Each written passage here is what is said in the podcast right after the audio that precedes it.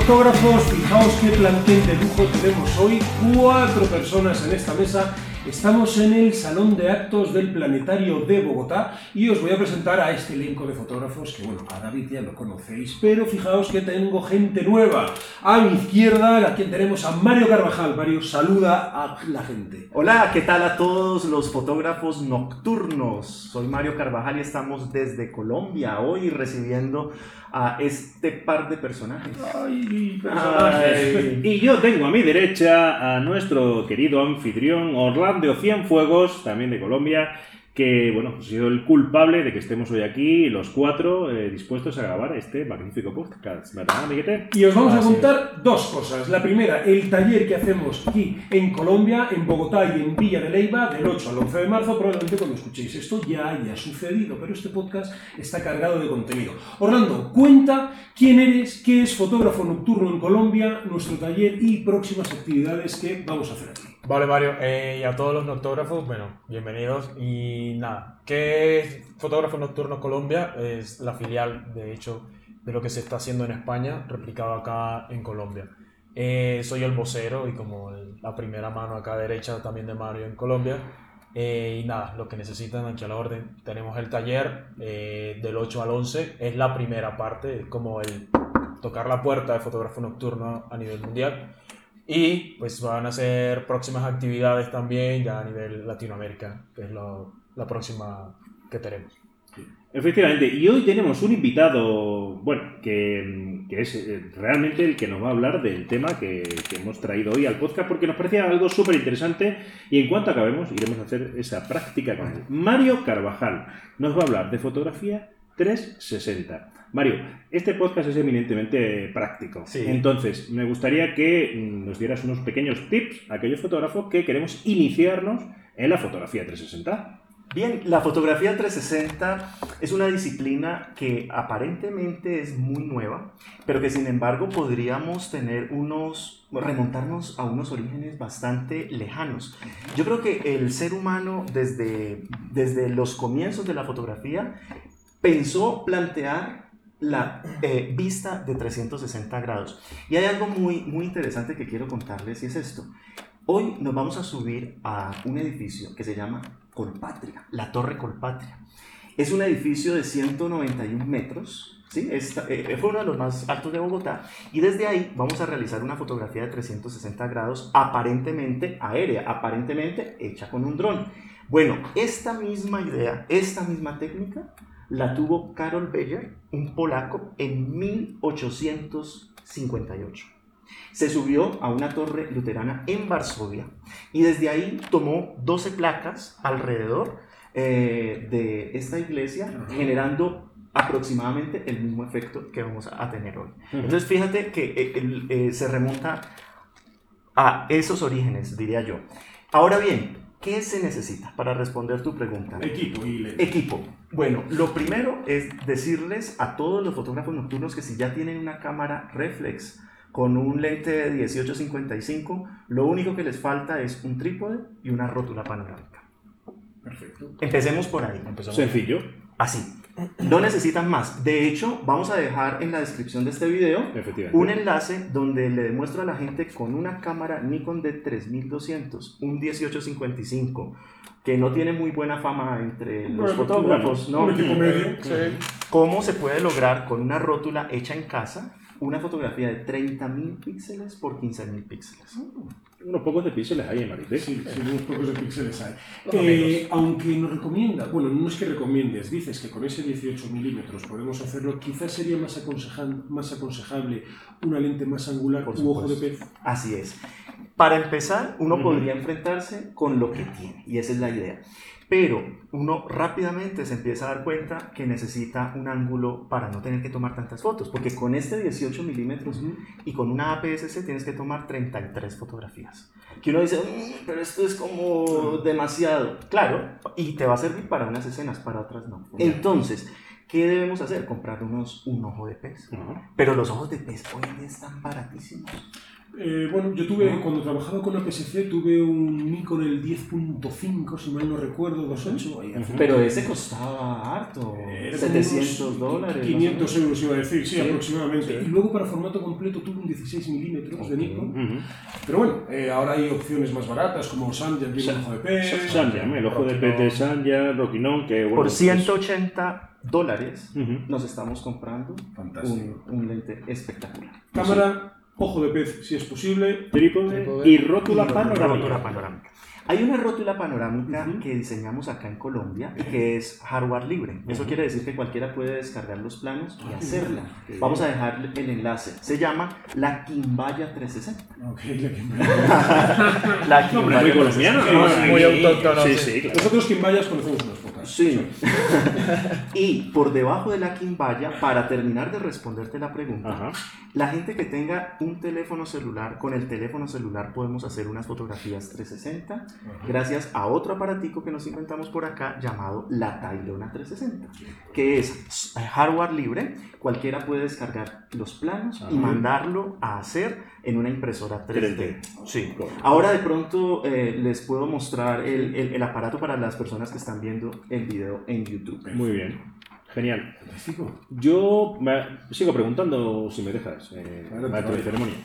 Eh, bueno, hemos hablado del material mínimo y necesario para realizar este tipo de técnica de fotografía 360. Y ahora la segunda pregunta que siempre comenzamos, parámetros. ¿Cómo configuro mi cámara? Eh, ¿Qué F utilizo? ISO, eh, velocidad, para conseguir, ya has hablado de 33 tomas, pero ¿con qué parámetros juego? Porque imagino que según vamos moviéndonos, la luz cambia. Por supuesto. Eh, lo primero es decir que todo tiene que estar en manual. Todo en mano. Y aquí yo quiero hacer una breve interpelación a esto porque eh, Google se metió en el terreno del 360 fuertemente Sí. a través de un programa llamado Fotógrafos de Confianza de Google. Y dentro del manual que plantea Google, ellos eh, plantean lo siguiente, ponga ISO 400, Sí, pero. no, escúchame, No, no, sí, sí. sí. F8, Yo casi lo mato por la pregunta que he hecho. Pero, Sí. pero tu respuesta me está gustando. ISO 400, F8 y prioridad a la apertura. Haya la luz que haya, ¿no? Da igual. Claro. Entonces, cuando, cuando tú analizas esto, bueno, yo lo puedo entender porque neces- ellos necesitaban una horda de fotógrafos por todo el mundo haciendo fotos para llenar sus bases de datos. ¿verdad? Pero esta no sería la respuesta correcta. Correcta. Y de hecho es lo que me encuentro mucho en España, ¿sabes? Con personas que vienen del terreno de Google y que luego cuando se enfrentan ya a hacer una fotografía no saben manejar el parámetro. Entonces, lo primero, manual. Todo manual. Muy bien. Segundo, pues el ISO, por supuesto, el más bajo, eh, ISO 100. La foto que hoy vamos a hacer, que a pesar de que es nocturna y a mano, la vamos a hacer a ISO 100. Ujú. F8 me gusta porque lo determino como mi punto dulce. Dulce de objetivo. Sí, Ok. eh, además teniendo en cuenta que un ojo de pez eh, tiene una profundidad de campo impresionante. Deja que te interrumpa. Si sugerías 33 fotos en APS-C con el 18 milímetros, con un ojo de pez o un 14 milímetros, pero en formato completo, ¿cuántas fotografías aproximadamente necesitas? Te respondo primero del 14 milímetros. Necesitarías una primera fila de 8 fotos, una segunda fila de 8 fotos, la foto de arriba y aproximadamente 2 o 3 de abajo. Estaríamos hablando de 19. 8, 8, ¿vale? Una arriba, Y dos, tres abajo. dos o tres abajo. Eso depende del el nadir, si lo quieres clonar, si quieres trabajar. Ah, mira, son 19 fotos las que tendrás que tomar con el 14 milímetros. ¿Y el ojo de pez? Y con el ojo de pez depende. Si tienes un ojo de pez 8 milímetros, por ejemplo, Rockinon, él te da una proyección distinta del Sigma 8 milímetros. Que aunque son 8 milímetros, Sí. no tienen la misma proyección. Entonces, en una APS-C, el Sigma 8 milímetros te daría para 4 fotos. Con 4 fotos estás haciendo una foto 360. Pero con el Rockinon tendrías que hacer 5 fotos o 6 en la fila de 0 grados, una arriba y dos abajo. Es decir, se aumenta un poco. Cuando ese Rockinon se lo pones ahora a una full frame, entonces con 4 fotos sale la... Sale- ¿Tú con cuál trabajas? Bueno, fíjate que yo venía trabajando con la Nikon D800 y el 10.5. Esa fue una combinación que utilicé desde el año 2011 hasta el año pasado. Eh, empecé a probar el Rockinon, me encantó. Me encantó porque por menos de 200 dólares. Para esto te viene estupendo. Pero para hacer vía lácteas, por ejemplo, eh, ya es preferible el Nikon Claro. porque es un F28, Claro. ¿vale? Sí. Pero eh, te quería responder también con esto. Desde octubre del año pasado vengo probando la cámara Sony A6300. No, fíjate. Y te voy a decir una cosa. Me he ido ya a dos viajes solo con esa cámara y he dejado la de 800. Sony está golpeando fuerte. Sony está El haciendo grupo de fotógrafos sí. del proyecto eh, Fotografías fotografiaslimites.com, pues de seis que somos, me parece que cuatro ya están con Sony. Bueno, pues vamos a dejar en los, en, en los enlaces de la descripción todos los enlaces a los test donde voy mostrando distintos lentes. Empecé trabajando con uno llamado Mikey, que es un lente coreano. Sí. Eh, luego, ahora estoy trabajando con un Samyang, Ok. eh, para, no para Sony, sino para micro 4 tercios convertido. Y me ha dado muy buen resultado. Hoy vamos a realizar una fotografía que luego vamos a poner acá con la Sony y con eh, lo- el, el lente Samyang. El Yo, Samyang. yo, Ujú. yo, yo sí tengo, pues bueno, me, me encanta cómo, cómo graficas todo, pero todavía no he, yo no he terminado de montar la, la foto en mi cabeza. La escena en la cabeza, ¿no? Sí, porque- Yo tengo mis dudas. Porque, pues bueno, sí, imaginamos cuatro tomas, ocho tomas y todos los ángulos que se puedan, pero ¿y yo cómo logro Unir también todo esa eso. parte? Ya aquí mágicamente yo no, Pero, te- pero, sí. pero Orlando, ¿te estás refiriendo a la fotografía que vamos a hacer hoy en Colpatria o a una foto normal? a la que vamos a realizar. Pues Entonces, para poner en contexto un poco Sí. a la gente Ujú. que está Sí, viendo expliquemos cómo es el sitio donde vamos. Exacto. Entonces, vamos a realizar una fotografía un poco distinta de las fotografías normales 360, porque ya hemos hablado de un trípode, Ujú. hemos hablado de una rótula, Bien. ¿verdad? Eh, pero ahorita vamos a reemplazar el trípode por un edificio y la rótula por nuestras piernas. Es decir, vamos a hacer Súper Ya no Yo tiene- lo veo tiene claro, piernas. yo lo veo Yo claro. ahora ya lo estoy viendo. Bueno, pensémoslo de esta manera.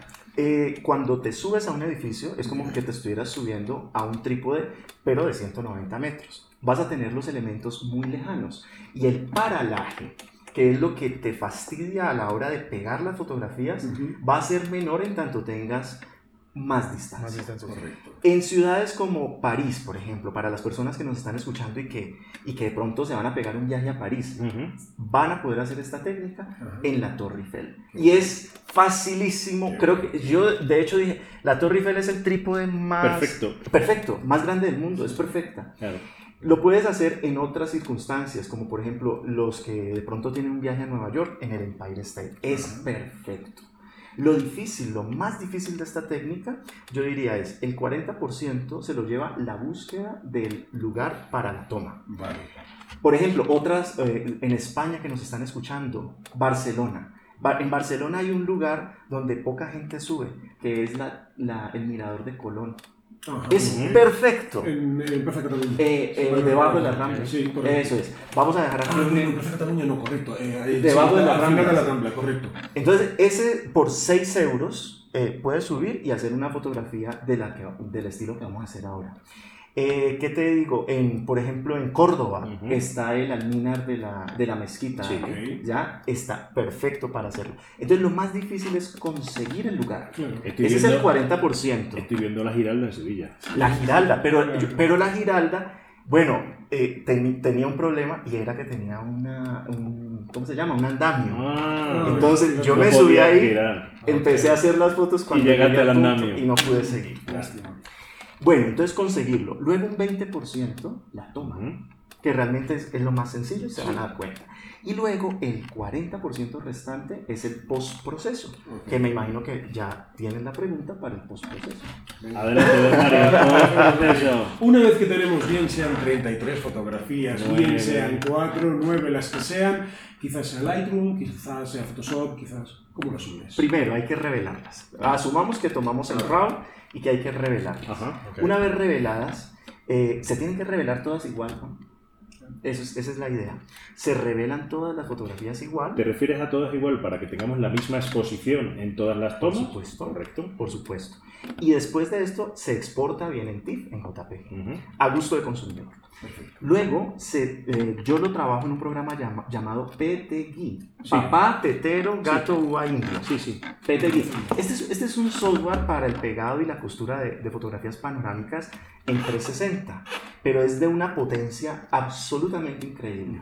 Entonces, eh, ahí suben las fotografías, él eh, hace un proceso de alineación, encuentra puntos de control Ujú. y una vez encontrado puntos de control, pues van a suceder varias cosas. Que no te pegó, que te pegó. Ya, claro. Ok, ya- Y- ¿Cuánto y- solapas de una foto a otra? 25 al 30%. Sí, sí, a- al final, bueno, por lo que vas contando un poco los cosidos similares a los de una panorámica, vamos a decir, convencional, sin ser 360. Eh, a, a propósito del software, eh, eh, ¿has probado con el Autopano Pro? Autopano Giga. Sí, eh, Sí, perdón, el Giga, sí, sí. sí. Autopano Giga. Sí, pero no me ha resultado tan cómodo, ¿sabes? Yo de la casa Color utilizo Panotour, pero para hacer ya el tour virtual una vez pegado. Eh, la curva de aprendizaje de estos programas es alta.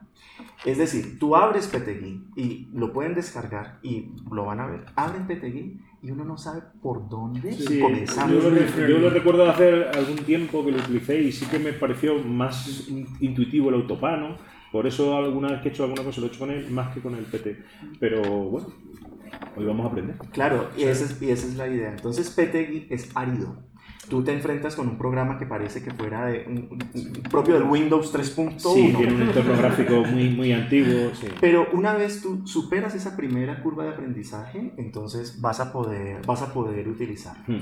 Ahí yo sí quiero invitarlos a que se pasen por el canal de YouTube que tengo. Ahí van a encontrar mucho material. ¿Cuál es el nombre? ¿Cuál del es el nombre, por favor? Fotografía 360. Buscan fotografía 360. Pondremos el enlace en la descripción. Exacto. Y listo. Muy bien. Pues amigos, nos vamos a hacer esta foto. Los podcasters que nos estáis escuchando, eh, mirad en la descripción de este capítulo, porque seguro que ya está la foto ahí colgada en el momento de escucharnos. Y youtubers, pues eh, él no ha dicho una cosa. La torre tiene 191 metros y yo tengo vértigo a partir de los 3 metros. Por lo tanto, mi panorámica pues, va a ser un poco... Como salga, como quiera que sea.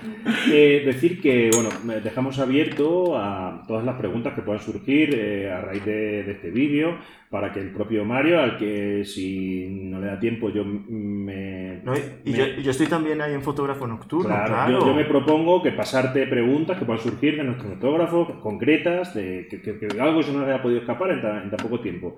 Yo me- me- te las pasaré para que tú mismo las puedas contestar a nuestros oyentes y a nuestros eh, youtubers. Youtubers, youtubers, sí. Y los fotógrafos de Colombia que quieran estar al tanto de las actividades aquí en Colombia, en fotógrafonocturno.com barra Colombia, pues tenemos a Orlando Cienfuegos que él siempre nos contesta, lidera un poco las actividades, las propone nuevas, etcétera, etcétera. Estar muy atentos a su cuenta también de Facebook. Que eh, igualmente en Facebook me pueden seguir como Orlando Cienfuegos Fotografía o en mi página web orlandocienfuegos.com y ahí cualquier cosa siempre estoy con ustedes. Mario, ¿y tu trabajo dónde lo vemos?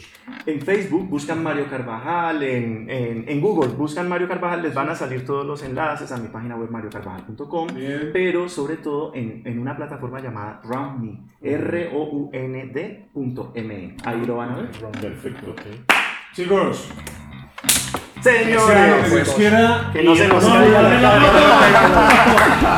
luego. Oye, un abrazo Y buenas fotos. y no me sacar tu. Chao.